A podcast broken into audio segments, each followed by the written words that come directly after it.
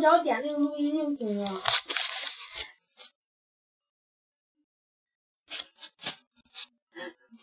大家好，欢迎收听大学生励志 FM。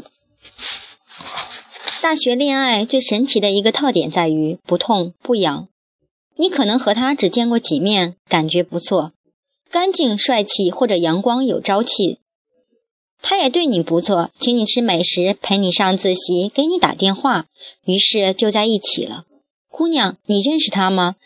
你不知道他高中为了一个女生卑微到尘土里，你不知道他抽烟最初只是为了不让自己太想他，你不知道他对那首爱我还是爱他的偏执从何而来，你喜欢的那个他是什么样子？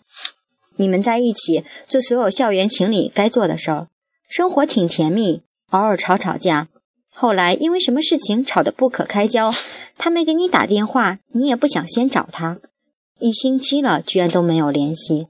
你突然发现，其实就那么个事儿而已，自己过得也不错，无关紧要，那么伤痛。于是告诉他，还是做朋友比较好，就又成了所谓的朋友。可能偶尔在 QQ 上还说句话，人人的状态也能看到。没想过删除人人和好友，因为没觉得有什么大不了，没什么不一样。于是就这样结束了，真的结束了。一段时间之后，新的朋友问你是不是还单身，要不要给你介绍个男友？你笑笑，很无所谓的说：“好啊。”于是认识了新的朋友，那个男生对你印象也不错，开始追你，你挺开心的。女生嘛，总喜欢有人承认自己有魅力，你也没觉得他很好或者不好，只觉得这样不错。他给你发短信，你就回；不发，你也不在乎。他联系你，你也愿意和他聊；不联系，似乎也不影响你生活。你坚信自己不是爱玩暧昧的女生，于是就缺了那种东西，让你下定决心去和谁在一起。缺了什么也不说，或者也是习惯自己一个人，再多考虑一个人的感受，又何必呢？追你的那个男生，其实你一点也不了解。他也没有那么了解你，也许他只是觉得你外表性格还不错，便开始所谓的追。他不了解你，不知道你喜欢吃什么，喜欢玩什么，也不知道你到底是怎样性格的女孩，不知道你嘻嘻哈哈背后的故事。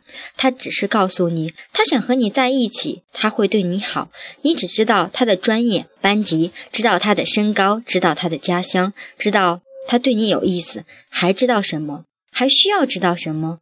你不知道他的喜好，他的人品，他的经历。